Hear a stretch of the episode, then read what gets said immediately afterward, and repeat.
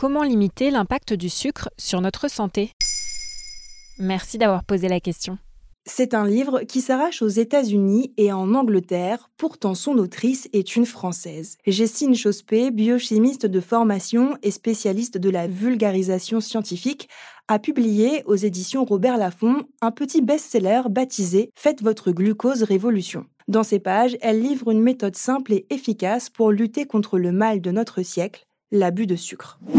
Avoir le bec sucré, c'est vraiment si mal que ça? Non, ce n'est pas mal, tu as le droit d'aimer le sucre. Le problème, c'est qu'aujourd'hui, nous en consommons trop. Selon une étude menée aux États-Unis par Johanna Arrojo entre 2009 et 2016, conclut que 90% des Américains ont des pics de glycémie tous les jours sans le savoir. En France, aucune étude de cette ampleur n'a été réalisée, mais la prévalence des maladies associées à un dérèglement glycémique augmente chaque année. Le pourcentage de malades traités pour du diabète est passé de 4,6 à 5,3% de la population entre 2012 et 2020. Avec les pics de glycémie, on observe des fringales, des coups de mou, des problèmes de peau ou pire, l'apparition d'un diabète ou d'un prédiabète.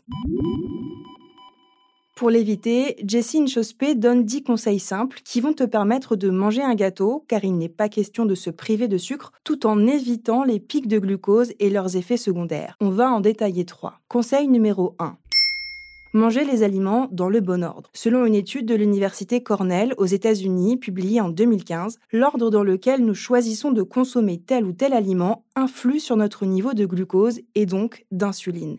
Au cours d'un repas, il faut d'abord manger les fibres qui correspondent aux légumes, ensuite les protéines comme le poisson ou la viande par exemple, et les graisses comme l'avocat, et enfin les féculents comme le riz ou les pâtes, et finir par le sucre. Jessine Chospé conseille dans tous les cas d'éviter de manger du sucre sur un ventre vide pour éviter les pics de glucose et de privilégier un petit déjeuner salé plutôt que sucré. Conseil numéro 2, Buvez du vinaigre avant de manger. Ça peut sembler étonnant, mais le vinaigre, notamment le vinaigre de cidre, possède de nombreux bienfaits. L'acide acétique contenu dans le vinaigre envoie un signal aux muscles qui vont absorber le glucose et aux mitochondries qui vont se mettre à brûler la graisse. Résultat, le pic de glucose est réduit d'environ 30%. Selon Jessine Chospé, qui se base sur de nombreuses études, une cuillère à soupe par jour suffit à réduire de manière significative le taux de glucose. Elle conseille de le diluer dans un grand verre d'eau et de le boire avant chaque repas, particulièrement si vous avez prévu de manger du sucre. Pour protéger l'émail des dents, il vaut mieux le boire avec une paille.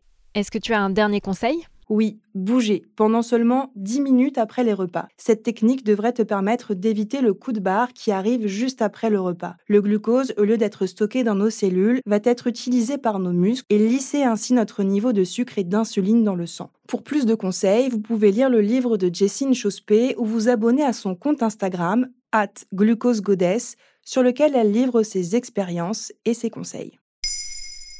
Maintenant, vous savez, un épisode écrit et réalisé par Olivia Villamy. Ce podcast est disponible sur toutes les plateformes audio. Et pour l'écouter sans publicité, rendez-vous sur la chaîne Bababam Plus d'Apple Podcasts.